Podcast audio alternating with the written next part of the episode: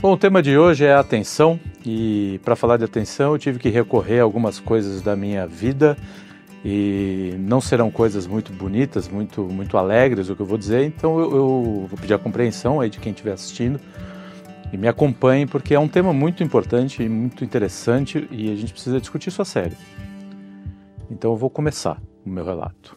Eu teria escrito uma epopeia por semana digna daquelas de Homero, se a banheira do Gugu não tivesse me distraído tanto.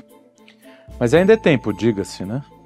Posso começar hoje mesmo a esboçar a minha comédia, que se encontra no meio dessa selva escura, buscando a minha Beatriz, uma espécie de Luísa Ambiel devidamente trajada para a ocasião, sendo guiado por um Cervantes ou um Machado, ou quem sabe um Miele e seu arsenal de beldades do falecido programa Coquetel.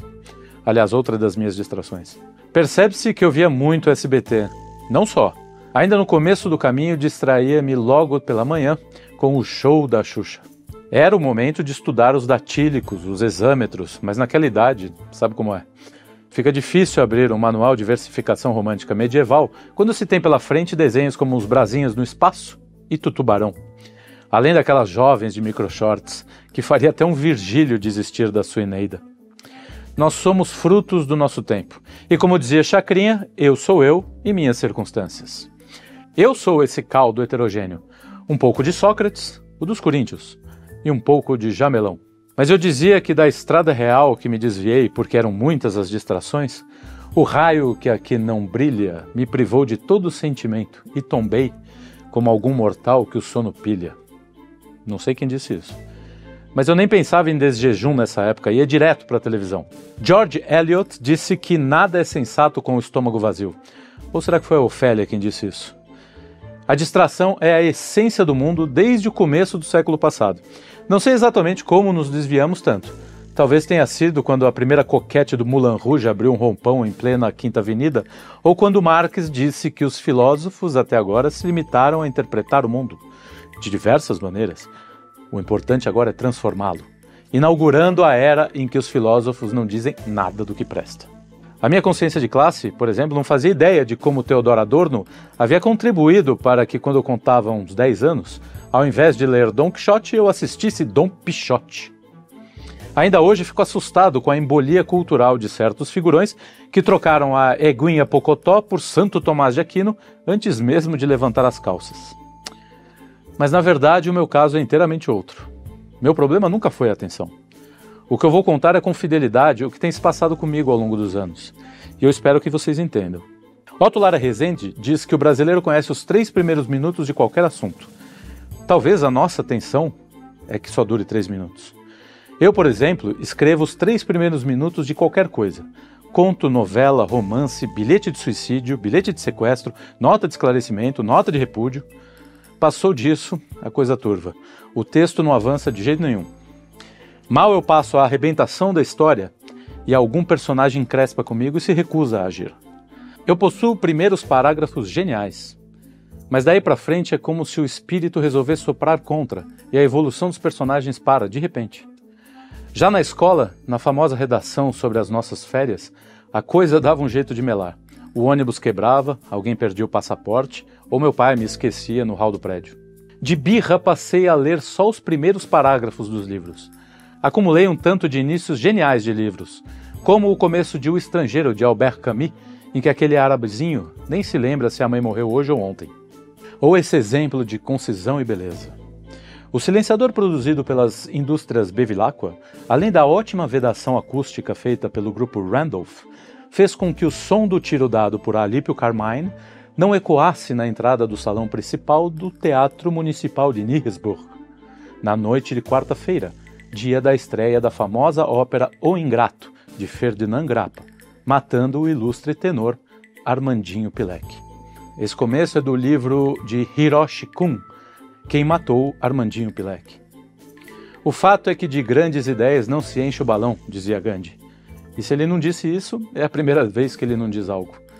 O escritor Henrique Villamatas escreveu sobre a síndrome do Bartleby. Escritores que simplesmente param de escrever. Salinger, Juan Rulfo. O que Villamatas deixou passar é que existem personagens acometidos dessa síndrome também. E escritores que se recusam a escrever, como é o caso do distinto senhor Luigi Marnoto, da Vila Madalena, São Paulo. Não creio mesmo que isso seja um problema de atenção. Há muito mais uma conspiração celeste, ou de Budapeste, para que a minha genialidade literária nunca flore.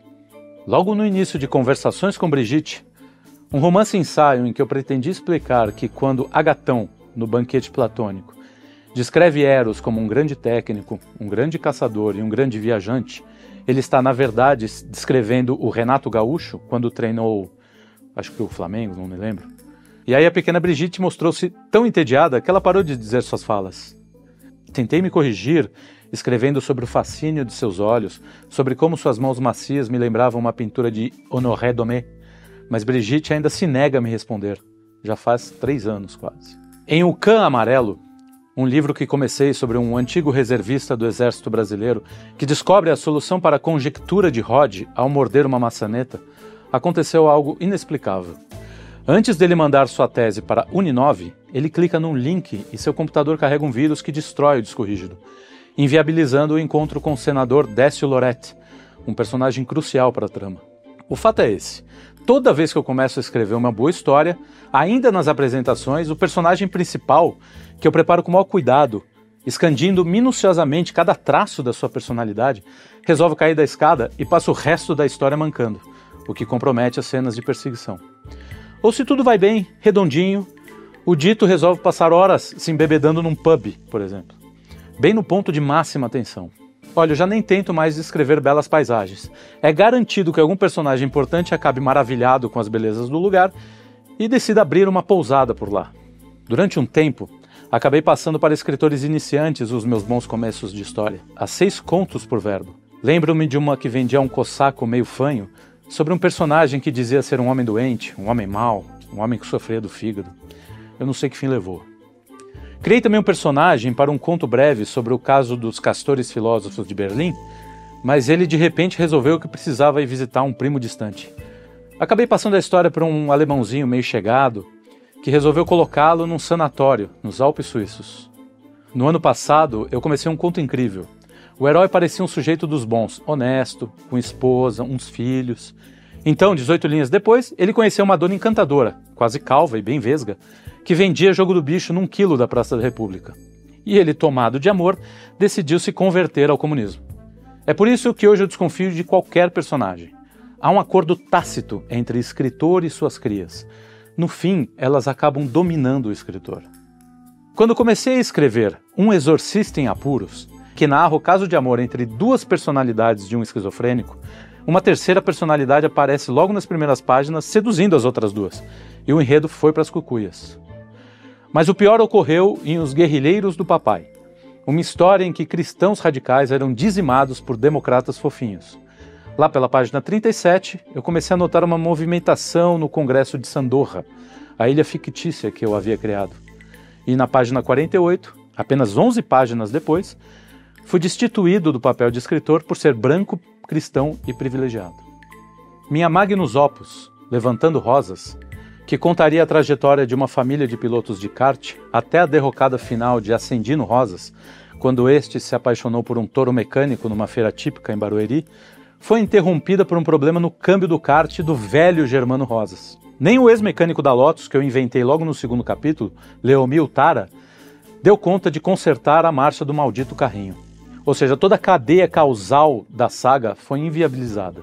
Levantando Rosas tinha tudo para ser o meu O Tempo e o Vento mas não durou uma única página. Outro dia eu criei um agente secreto boliviano com licença para dar socos e chutes, pois quando ele estava em Nova York, num encalço de índios antropófagos que haviam sequestrado e assado uma criada da rainha Vitória, ele contraiu febre amarela e quase morreu. Quer dizer, a receita do assado se perdeu para sempre. Um amigo me disse que o melhor lugar para procurar bons personagens é numa boa casa de tolerância. Pois eu passei um mês indo lá. Hoje eu estou falido, divorciado e não me apareceu a porcaria de um personagem, nem um figurante sequer. Olha, eu estou pensando em ir para a filosofia. Talvez a abstração me faça algum bem. Eu já tenho um diálogo quase pronto. Faltam uns travessões, dois contra-argumentos e uma interjeição de dor. É uma explicação sobre a condição e a disposição da alma quando o garçom quer ser engraçadinho. Logo mais eu entrego para a editora, lapidado.